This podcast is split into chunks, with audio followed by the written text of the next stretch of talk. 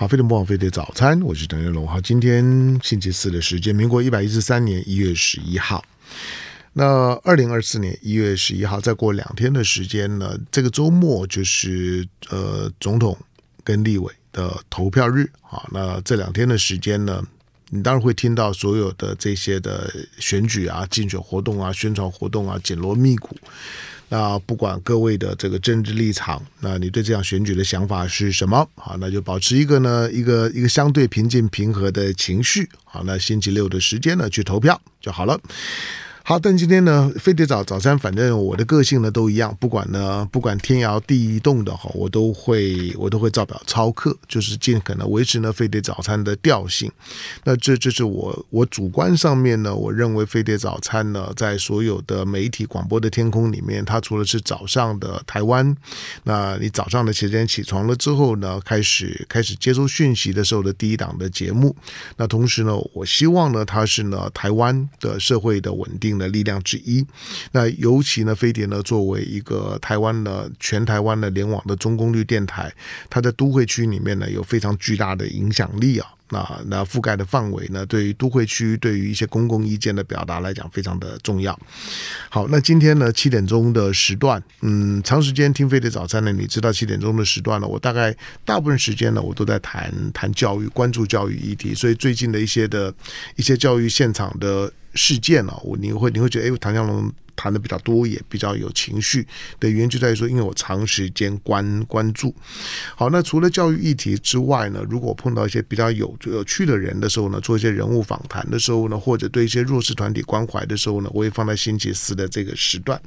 好，今天呢，在我们现场呢，有一位的来来宾，他们我也我也是第一次见到他。在过去呢，我个人呢是零零星星的呢，我在网络上面呢看他写的专栏，我我文章，那我没有我没有我没有什么特别的。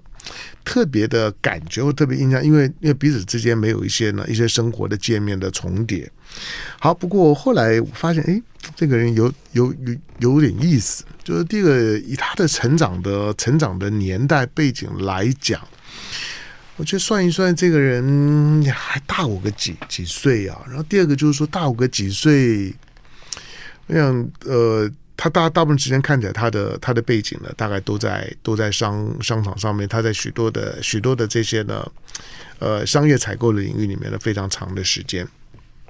但是他仍然写专栏。但写专栏的风格呢，我我觉得也有点趣味，就是他跟许多的，特别是在《经济日报》上面的专栏，因为这种的专业的报纸啊，他的专栏，老实讲，对我来来讲，有的时候我会觉得不好消化，就是硬硬邦邦的。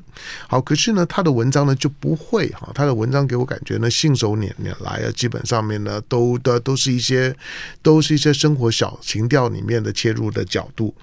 好，那我后来发现呢，他在他在他他也有一些他个人的出版品，看到他出。出版品呢，我我就我就我就更好奇了，因为这个线条呢是是是很柔柔呃柔软的哈。他写写诗，写写散文。那最近呢出版的这本书呢《灵与肉》，那你一听到就觉得嗯，这这书嗯看看起来有一点点的 sensational。好，那呃这本书呢，今年八今年八月去年八月的时间呢，联经出版。好，那作为一个企业家，那这样长时间呢在在在在企业部门工作。但是呢，写专栏，那同同时呢，对于对写作呢，又保持着高度的兴趣。那我觉得，哎，这个人就有有有有点意思了哈。那就找他来聊聊聊天。最重要是我我认为他是一个爱发牢骚的人。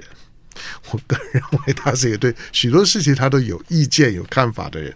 那在我们现场的啊，他是呢群益企业，现在你也在群群益企业，对对对。好，那群体的群呢，那益呢益是异同的益，群益企业股份有限公司的总经理甘绍文，欢迎。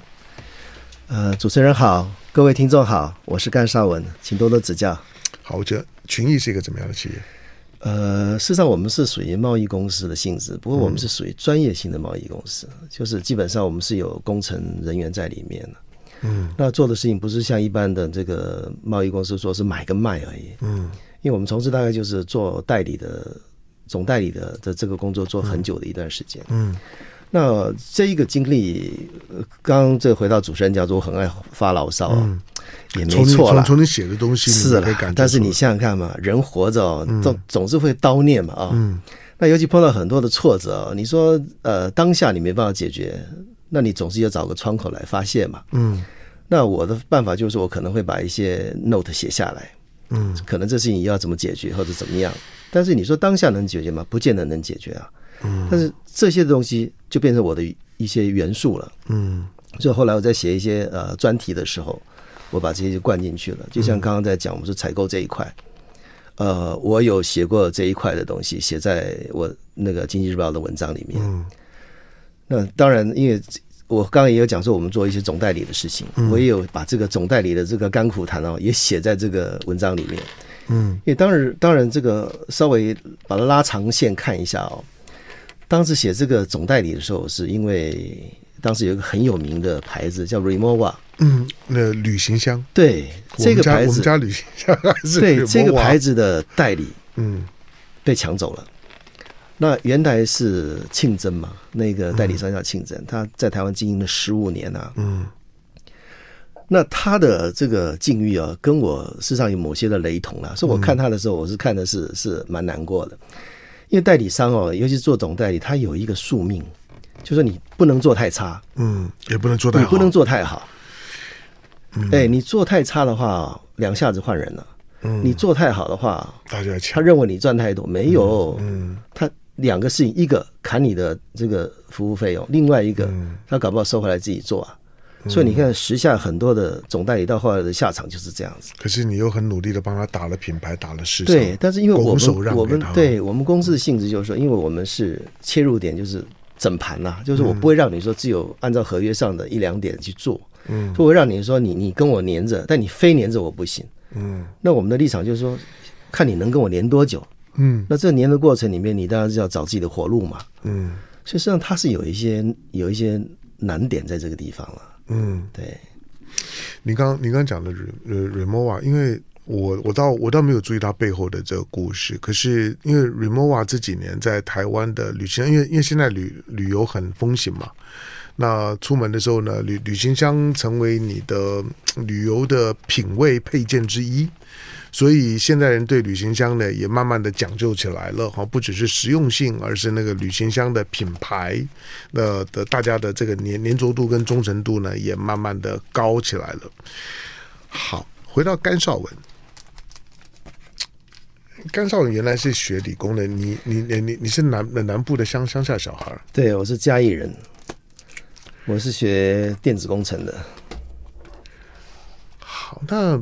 可是你现在在你身上的这些的元素，跟你的成长背景，跟你的跟你的理工的专业背景，好像又不太一样。也不能说不一样啦，因为我做的工作，事实上，嗯，呃，跟。电子机械是是有关联的。我刚刚虽然是说我们做的是贸易公司的性质，可是那是后阶段。嗯，那你刚开始这个年轻的时候，当然也就是像一般的人一样嘛，按部就班去去找职业啊，干嘛啦？你还记不记得我们那个时代？嗯，刚毕业的时候，如果抱着那那个什么月入上万，不得了啦，冲破头啦。当然，当然。对，那我那时候刚进去的工作是在旭力。嗯，旭力后来也有上市嘛？旭力后来被光宝买去了。嗯。那我们是在光宝买去的那个过程里面，那算是第一代的电子业对离开了。嗯，那因为当时我们年轻嘛，没钱啊，家里面也没钱啊，因为公务人员家庭本来就没什么钱嘛。嗯，我在其他的书里面有提到这些事情嘛。嗯，那当时很多事情说实在也是因为无知啊，因为我记得我那时候在旭力的时候还是国内科的呃国外科的科长。嗯。那就负责负责对外采购。对，那我就是英文稍微还可以啦。嗯，那时候并到光宝系统里面去的时候，啊、他们就是整个盘整嘛。那那要上市要干嘛的时候，那我们就是你某个职称的话，你要认购相当数量的一些股票嘛。嗯，可以我们当时来讲的话，哪有那个能力去认这个股票啊？嗯，可是因为你毕竟公司在合并的过程里面，它没有什么人情味可以言呐、啊。嗯，你没有办法认。嗯，那你就只有走路一条嘛。嗯，那时候我们那时候有很多人，原来蓄力的人就走了。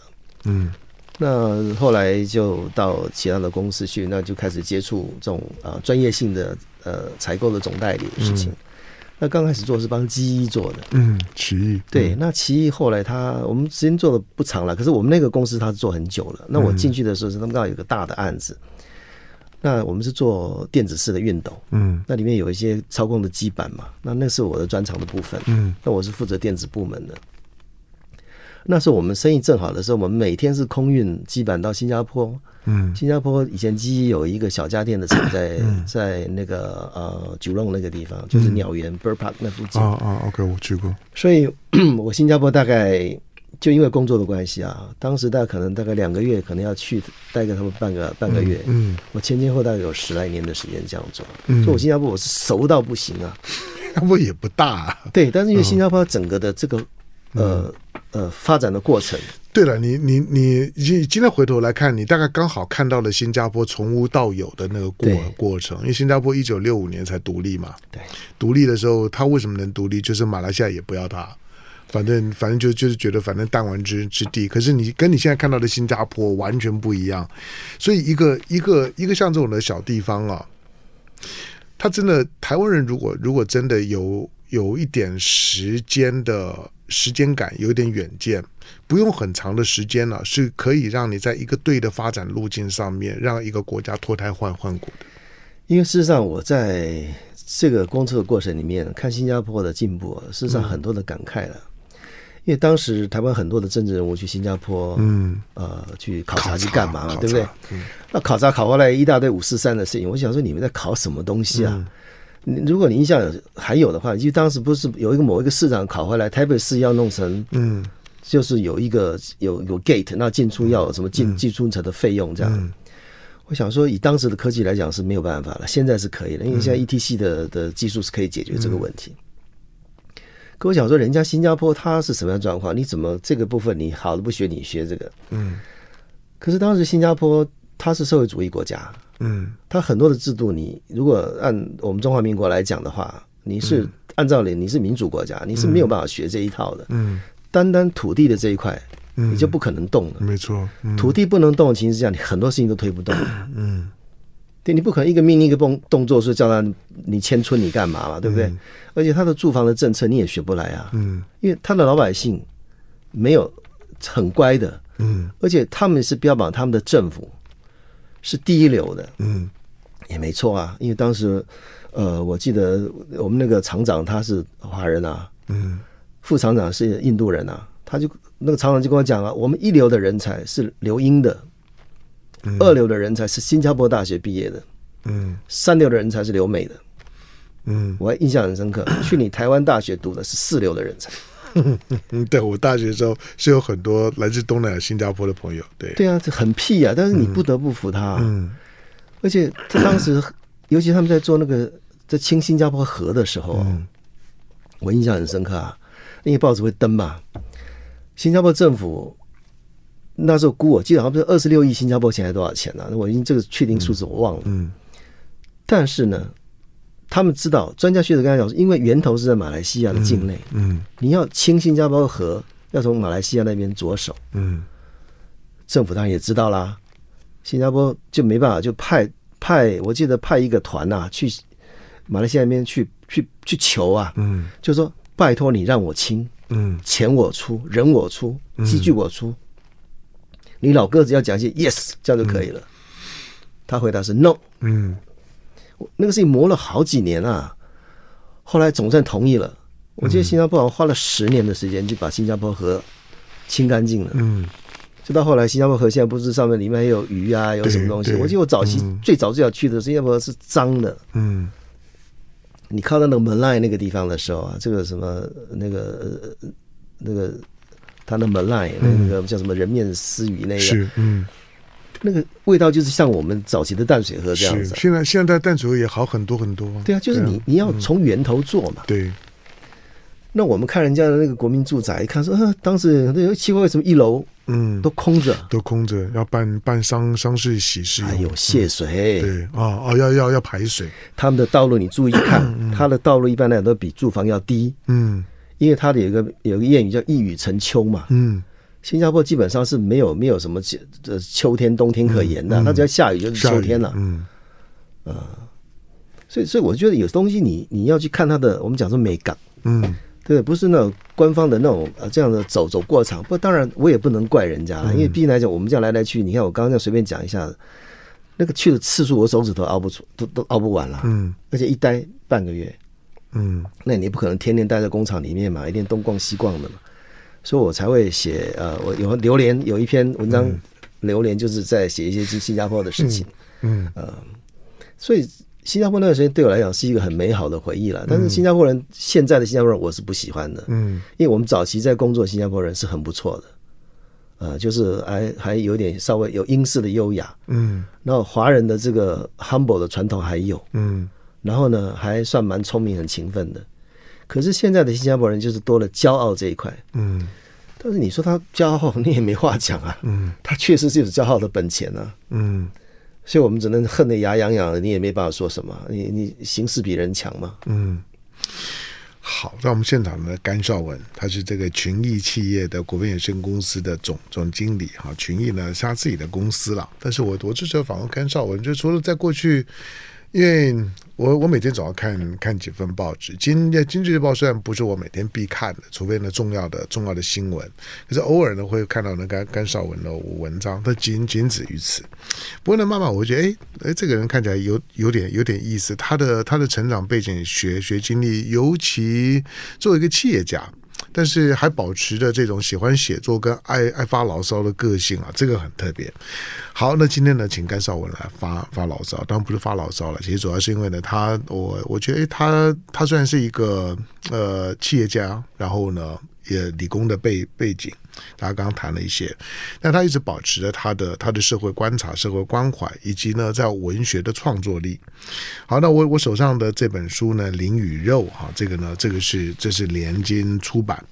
那好，联合文学，好联联合联联联合我，其实同一家了，同一家了。对了，好，那待会儿呢来进广告，回头之后呢，再让甘绍文自己呢讲他的生命故事。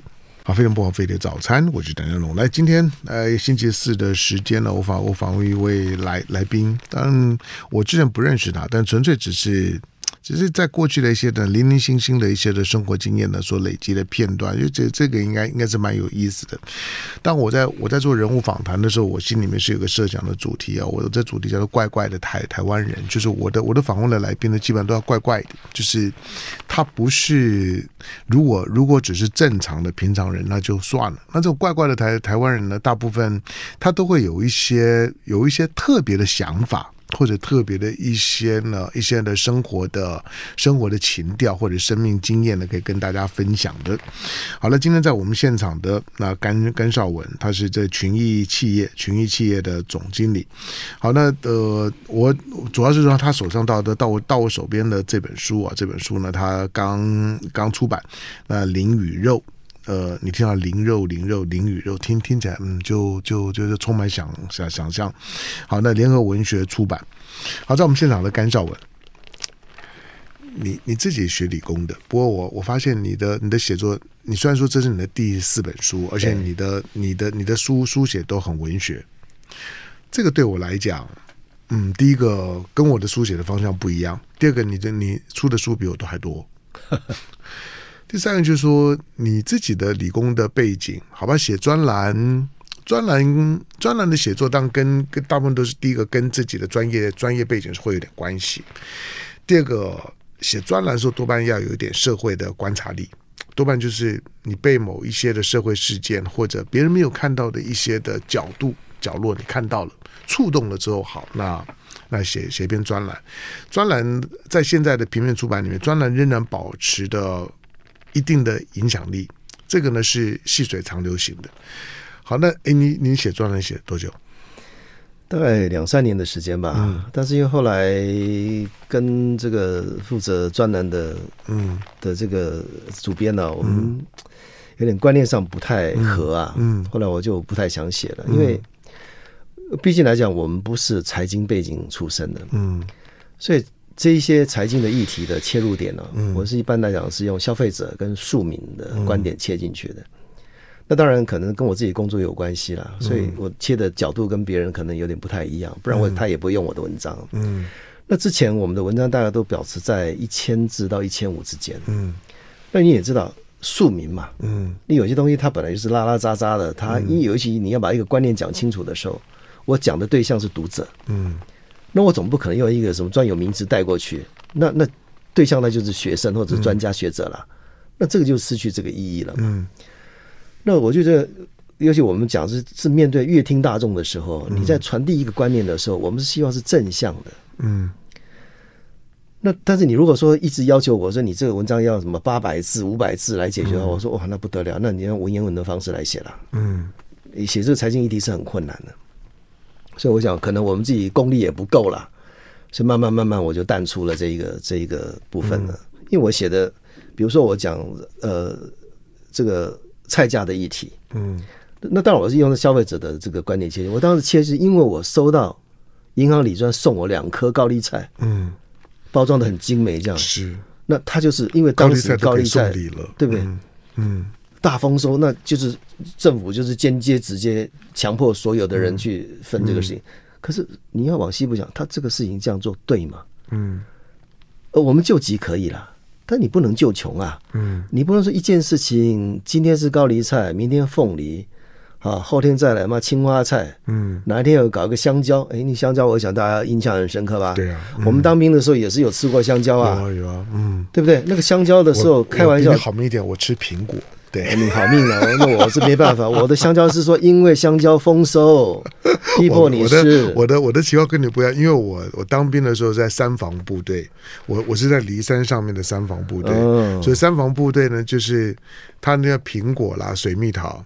那只要稍微有碰到有碰碰碰伤的，那他不能卖啊。碰伤的呢，他就送给我们。所以呢，我的我的部队呢，阿兵哥出出去呢，我的阿兵哥平常出去的时候，不不是帮忙去割稻子，是帮忙去采水果。嗯。可是水果有碰伤的时候呢，那果农就就送给我们。所以呢，我们的我们的我们饭后，水蜜桃季节就是吃水蜜桃，苹果季节就就就是吃苹果。山上有什么就就吃什么，高丽菜也常吃。我是在山上吃高冷蔬菜的机会绝对比你们多。哦，那当然了。对啊。那因为我当兵的时候是分发到战管的单位去嘛，嗯嗯、所以下的部队就是跟一般人不太一样，嗯、不是海边就是高山啊。嗯，所以当然你既然是有海边有高山，自然就很多故事可以写了。嗯，那当然就慢慢的这些都已经分散在我几几个书里面。嗯、那回到刚刚的议题啊，就是说，实际上你你这个东西，因为我这个人又有有点三八，你知道吗？嗯、碰到那种东西让我觉得是让我觉得痒痒的时候，我就会。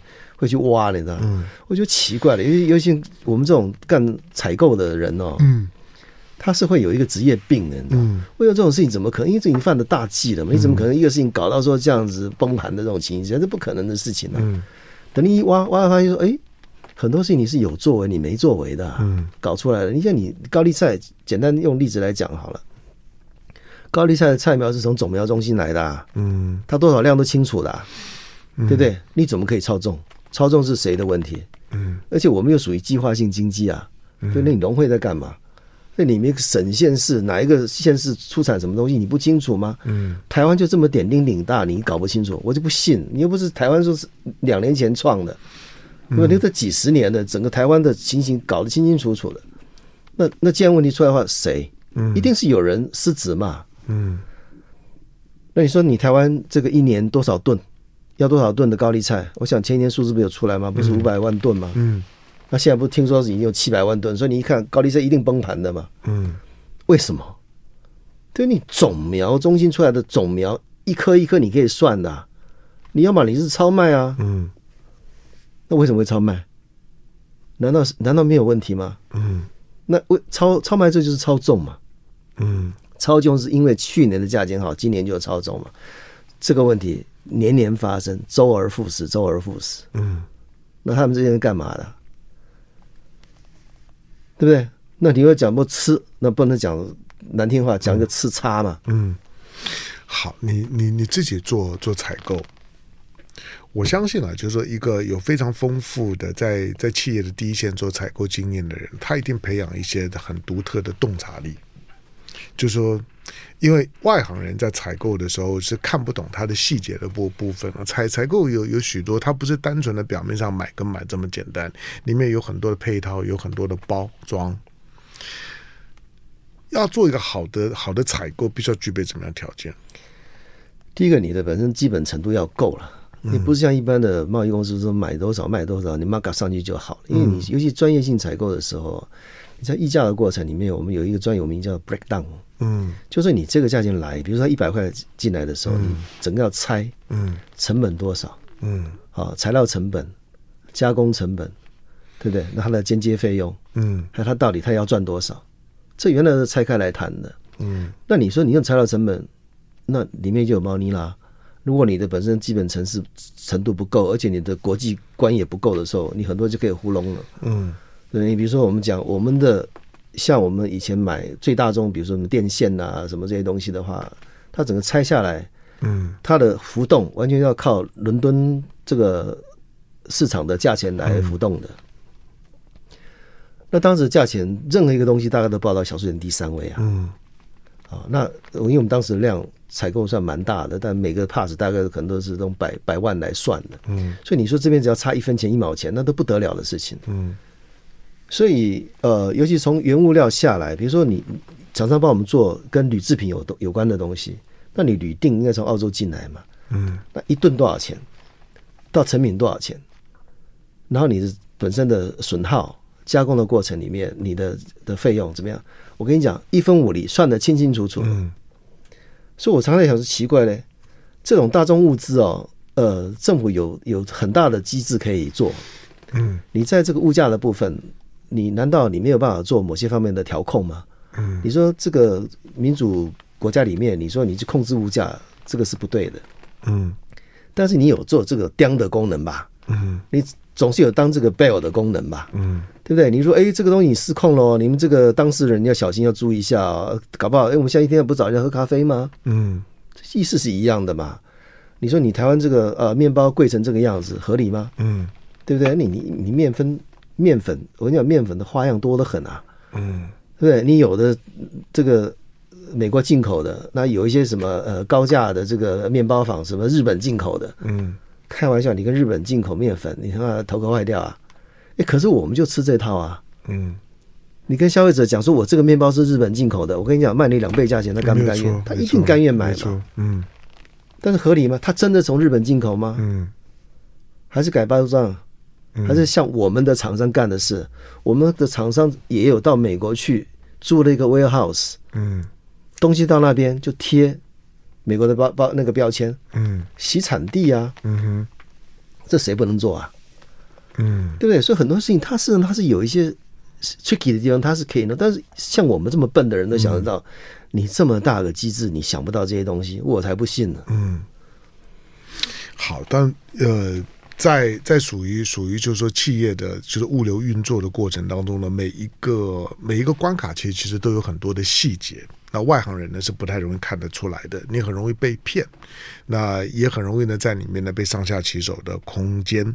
在我们现场的呢是甘绍文，呃，那甘绍文是谁的群益的群益的总呃总经理啊？不过这不是重点啊，重点呢我我只是呢对对这个人呢觉得很好奇。我说我说感觉得出来，因为因为他自己的他自己的这个成长的经验呢、让他呢让他成为一个对于对于这些社会事务呢看起来嗯。有他的洞察力，同时呢，很很爱发牢牢骚的人。好，那我就找他来发发牢。我就发牢骚，就是说呢，对很多的事情呢，他其实保持着批判性。好，那这叫做爱发牢骚。好，另外呢，因为他在他在他的文字的书写上面来讲呢，一直保持一些我觉得我觉得跟他的专业的背景啊，好像呢不太搭嘎的这种的热忱，就他一直都没有呢停止他的文学的书书写啊。那最新的这本书呢，《灵与肉》，那这是呢联合文学出版。然后进到广告，广告回头一下呢，来让甘绍文谈一下呢他的文学写作。好，非常不枉费的早餐，我是谭家龙。来，今天星期四的时间，哎我访问一位一位来来宾，群益的总经理呢，甘甘绍文。不过访问他呢，不不是因为他是他是企业老板的关系，而是他的他的生活里面，或者是说呢，他平常我看他的书书写里面呢，有一些让我觉得，哎，这个人跟呃有股反差。好，那我我手上呢有一本的有一本的甘甘绍文的甘绍文最新的出版啊，那这本书呢，《灵与肉》哈，那。联合文学出版，你为什么写写这本书？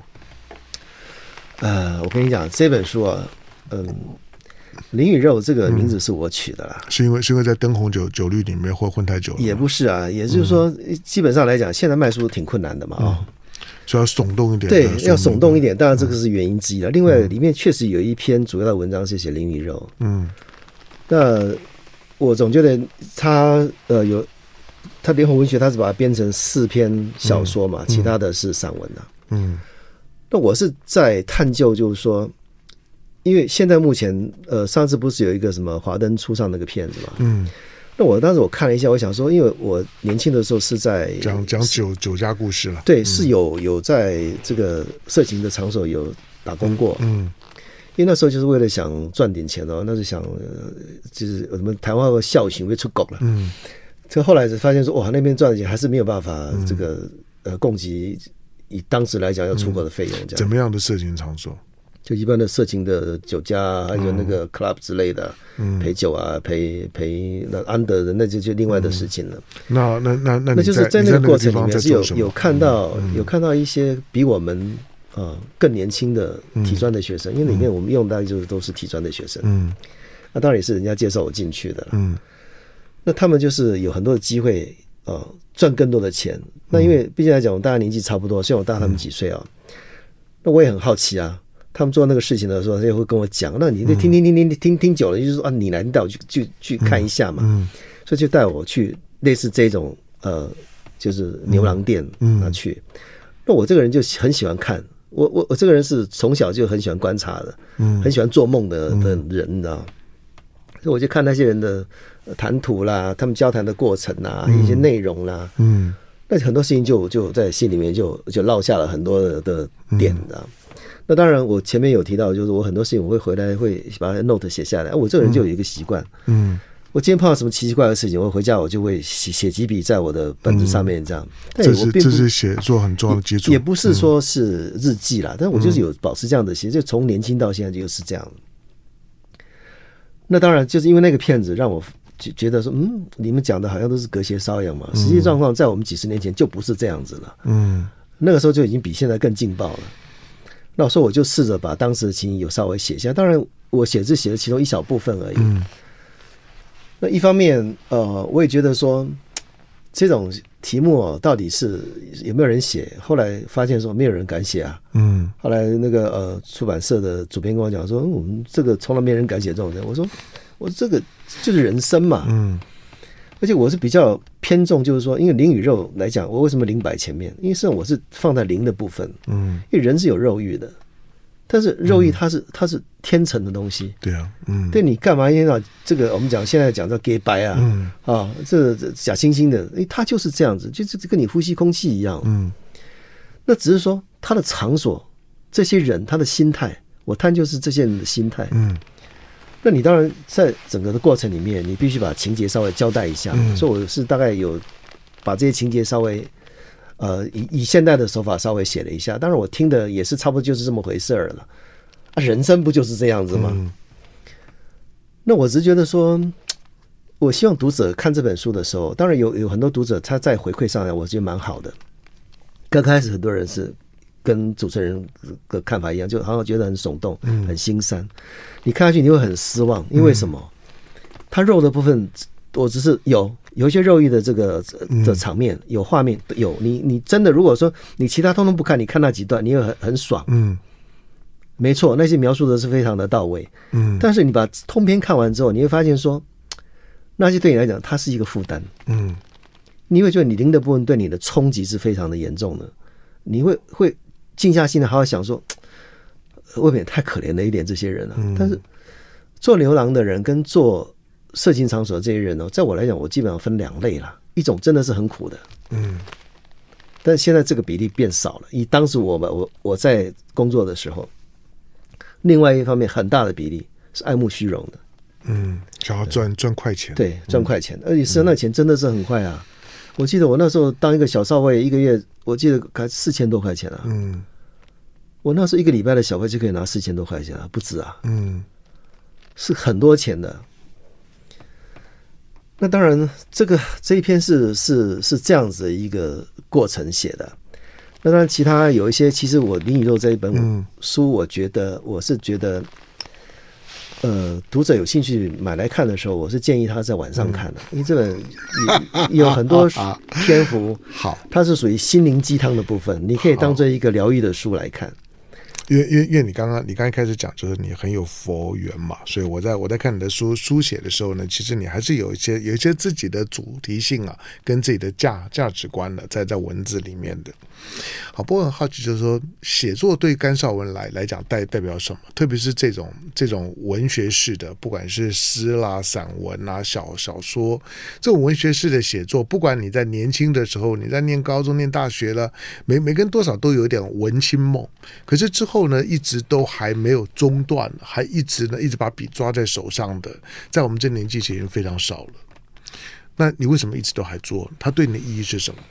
嗯，我从初中的时候就有写文章。嗯、那因为那时候旧款团有一些活动嘛，嗯、那我们 小的时候，你想想看，十四五岁能怎么有机会说去什么什么咖啡厅啊？嗯、拜托，那个咖啡多少钱啊？嗯，但是因为当时救国团办的活动都是在咖啡厅嘛，嗯，那时候我记得我当时碰到老师是一个叫杨令野，嗯啊，一个叫尹雪曼，嗯。